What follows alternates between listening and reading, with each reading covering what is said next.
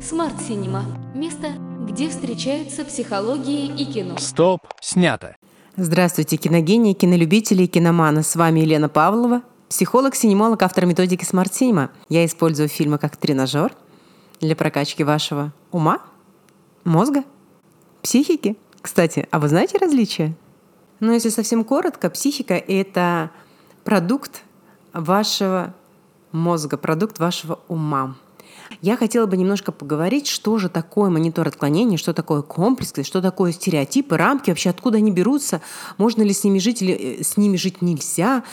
И вообще, вот знаете, такая идея, я сегодня только провела сеанс, где эта тема была очень острая. Тема, нужно ли копаться в прошлом? Нужно ли стараться растворить все рамки, избавиться от всех стереотипов, убрать все комплексы. И знаете, здесь у меня есть несколько ответов. Первый ответ, я так скажу метафорически, я вам образ приведу. Ну, может быть, кто-то знает, может быть, не знает, но в человеке где-то порядка 5 килограмм микробиоты. То есть это вот паразиты, это вот всевозможные там палочки, бактерии, простейшие и так далее. И, конечно, никто никогда не сможет от них избавиться полностью это данность. Вот, например, восточная медицина говорит о том, что их нужно договариваться и над ними, что называется, ну, владеть ими, то есть не позволять им поработить вас. То же самое в психологии. Сколько бы мы ни ходили и не работали с нашим прошлым, с нашими вот этими всякими историями из детства – их невозможно до конца проработать. Но от слова совсем. Да, конечно, можно до какой-то части, но я всегда задаю вопрос, до какой-то степени. Но я всегда задаю вопрос, а нужно ли? А нужно ли это? И, знаете, вспоминается э, фраза знаменитого Фрейда нашего. Его спросили, ну хорошо, есть комплексы. Ну хорошо, а вот человеку, у которого нет комплексов, вот он полностью жил, это все, этот человек уже без комплексов. Вот расскажите, это возможно? Это что будет за человек? Ну что он очень спокойно в своей манере ответил. Да, конечно, этот человек в эту же секунду начнет медленно подниматься от земли, подниматься в небеса, и вокруг его головы возникнет нимб. Ребят, э, комплексы, стереотипы и еже с ними — это все разные названия из разных концепций, разных психологий, разных течений. Но вот это все, вот это все, как это ни назови, ну, если хотите, некие паразиты нашего с вами ясного сознания. И нам с ними жить. А от них можно, опять же, до какой-то степени, до какой-то меры. Но, но, вы что, знаете людей, вернее, я задаю себе вопрос так. Ну хорошо, вот у этого человека есть внутри паразит, а вот у этого тоже есть. Но вот этот копается, как они выглядят, а, откуда они пришли, как тебя зовут, сестра? А, а где ты зародился? А, а давайте покопаемся в энциклопедии, как это выглядит. А другой просто проживает свою уникальную, уникальную жизнь. К чему это я все? А вот к чему – есть несколько подходов в психологии. Один подход и самый распространенный, самый изученный, самый юзовый, скажем так, это когда огромное количество специалистов предоставляет свои услуги для того, чтобы опустить вас в прошлое и посмотреть, откуда ноги растут, как это зарождалось, а дальше какой-то методикой начать это перерабатывать, перерабатывать, перерабатывать, доводить до катарсиса, потом до инсайтов, ну и так далее, и так далее. А есть другой подход, который исповедую я, и который на самом деле исповедует очень малое количество специалистов. Примите ваше прошлое как ваш дебет, как ваша данность, как вашу судьбу, если хотите, и сделайте из нее самый прекрасный трамплин, который только может быть. Вот, например, онтопсихология, из рамок которых выросла такая методика, как синемология. А вот там, например, ее создатель Антоний Минигетти утверждает, и я, кстати, подписываюсь, и мне очень нравится это утверждение, потому что это так и есть, что за каждым великим мужчиной лежат в детстве великие страдания, а за каждой великой женщиной лежат в детстве ее великие страдания. А почему они великие? Они из этих страданий сделали трамплин, а могли бы сделать вечную, веч, знаете, такая вечная печать, вечная индульгенция, почему мне можно. Почему мне можно страдать? Вот мое оправдание. Почему мне можно не стремиться? Вот мое оправдание. Почему я, с меня не такая ответственность. Вот мои страдания, вот моя печать, вот почему. Может быть, я говорю жестко. Я немножко утрирую на самом деле, потому что на самом деле никому не дано знать ту боль, которую испытывает человек, когда он своими мозгами, мыслью отправляется в прошлое. Ну, я уверяю, такая боль есть у всех. На, этом, на этой земле нет ни одного человека, у которого бы не было страданий, травм, боли. Соответственно, они порождают стереотипы, комплексы и так далее. И все то, что... И не, и не им числа, что называется.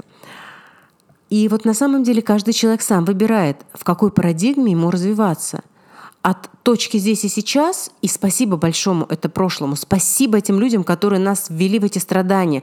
Это прекрасные тренажеры. Это уже не вернуть. Мы не можем отмотать назад ничего глубокая благодарность, смирение, что оно было, а дальше своими руками, вот этими ручками, своими мозгами, своим вот этим существованием и бытием мы создаем свою судьбу сами – в каждый момент времени делая выбор. Если мы будем делать в каждый момент времени точный выбор, то тогда рано или поздно мы тоже станем великими, великим мужчинами, великим женщинами. Еще раз хочу сказать, великий мужчина — это не тот, у которого корона на голове и 15 человек охраны.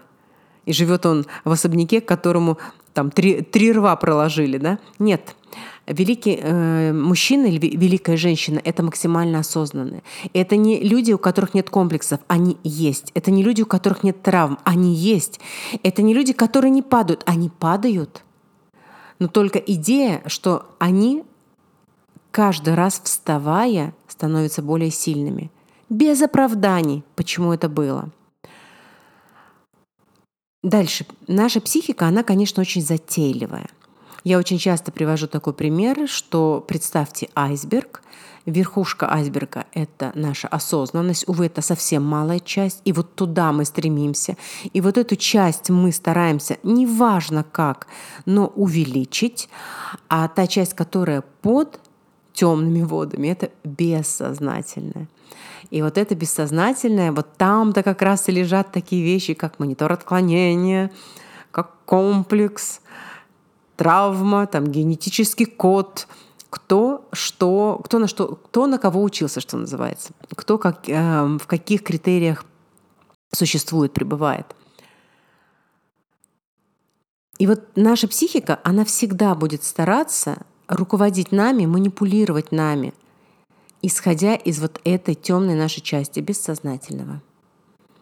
Бессознательно говорит своим языком. Это язык образов. У него нет другого языка и не было, и никогда не будет.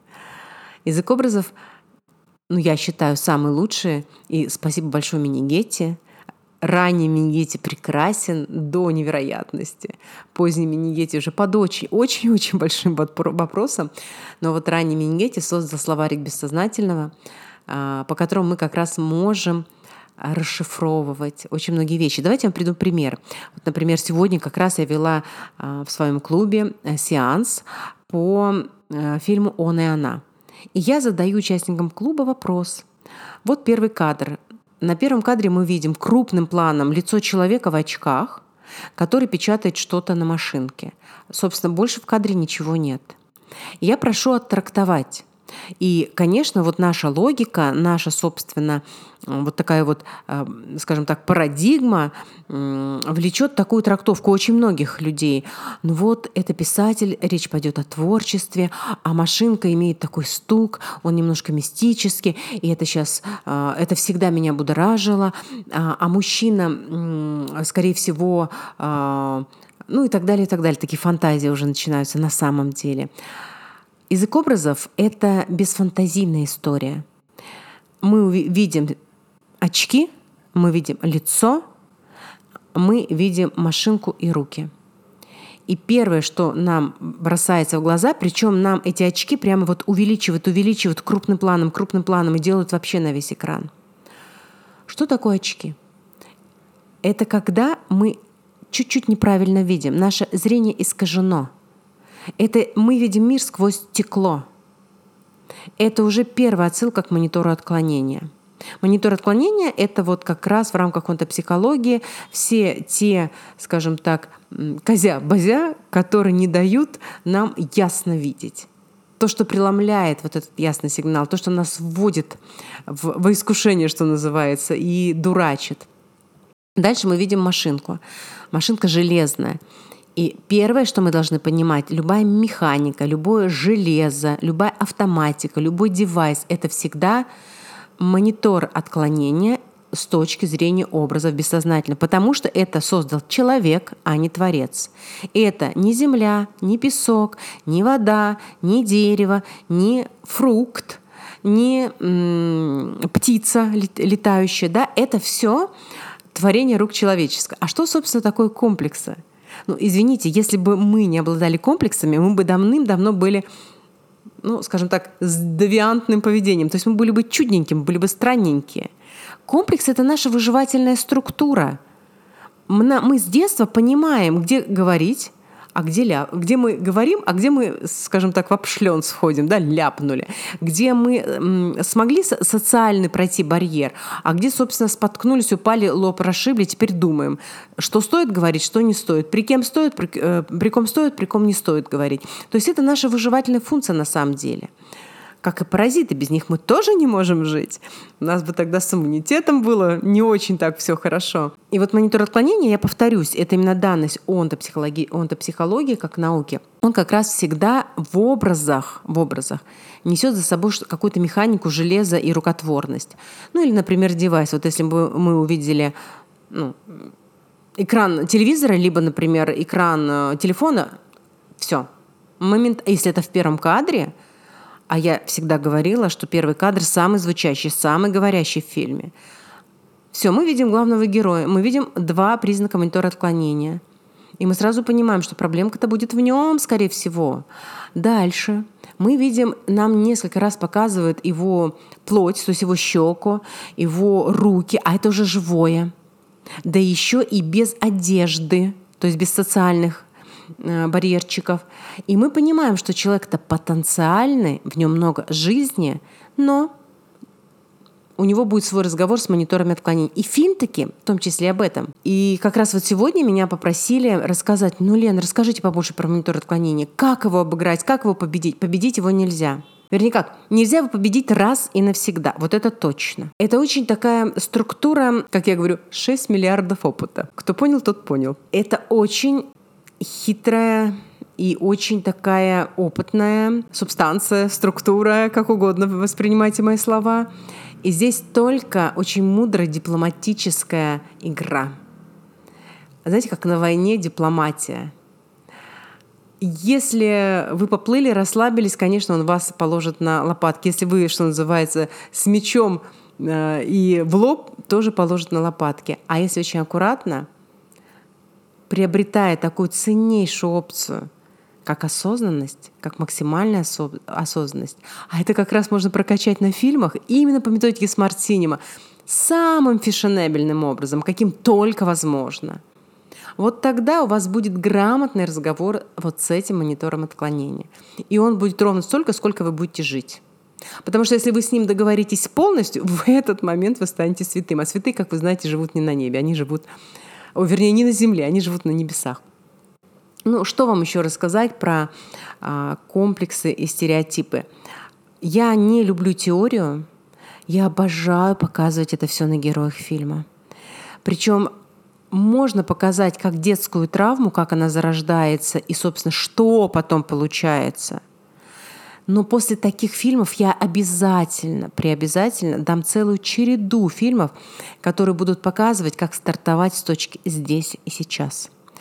Вот если, кстати, мы возьмем такие яркие фильмы про детские травмы, травмы например, «Месть от кутюр», прекрасный, прекрасный фильм, и зрелищный, и метафоричный, и так он выписан, и замечательно там наша Кейн Винс, Винслет играет, ну просто бомбически. Вот вам прекрасный пример. Прекрасный пример девочки – которая просто Богом поцелована с точки зрения творчества, а именно на таких подсаживаются система, именно таких гнобят и булит больше всего системы. Да, она вырвалась из этой системы, а дальше она жила ее жизнь протекала, ее жизнь, кстати, протекала достаточно так интересно до определенного момента, до определенной травмы, там травма потери ребенка. И она вернулась разбираться со своими мучителями. Ну, как дело закончилось, это только для тех, кто придет ко мне на сеансы, либо в мой клуб, либо на индивидуальные сеансы, либо на групповые. Но вот это прекрасный пример, что она могла стартовать совсем другой позиции и не копаться в этой истории. Да, сложно. Но, знаете, Сто процентов оно того стоит. Сто процентов. Ну что, дорогие мои, вот я вам рассказала про такие вещи, как комплексы травмы, родовые коды. Кстати, вот Форест Гам, там тоже интересная история, родовой код. Помните, лейтенант и его прадед умирал за а, за Америку его прапрадед. То есть их задача... А мальчики уже рождались с целью умереть. Как они успевали еще жениться и рожать детей, я не понимаю. А, это тоже, это тоже туда к монитору отклонения, тоже туда вот в, в, это, к этим паразитам, что называется. Ну, неважно, неважно какой силы, а, как мы это назовем, совсем неважно. У этого у этой проблемы точно есть решение. И решить вы это можете в разных местах. Это тоже, это правда, это так. Но я точно знаю, что есть люди, которые как специально созданы для моей методики Смарт Синего, и вот именно они решать это будут сверхбыстро и супер блестяще. Заходите ко мне на канал Кинозона. «Заходи, оставайся», а, в мой телеграм, заходите ко мне в Инстаграм smart.cinema, как слышится, так и пишется. Ссылочки вы все можете увидеть под этим подкастом. Ну и примыкайте к моему закрытому клубу любителей кино, любителей интеллектуального оргазма. Всем привет и до новой серии.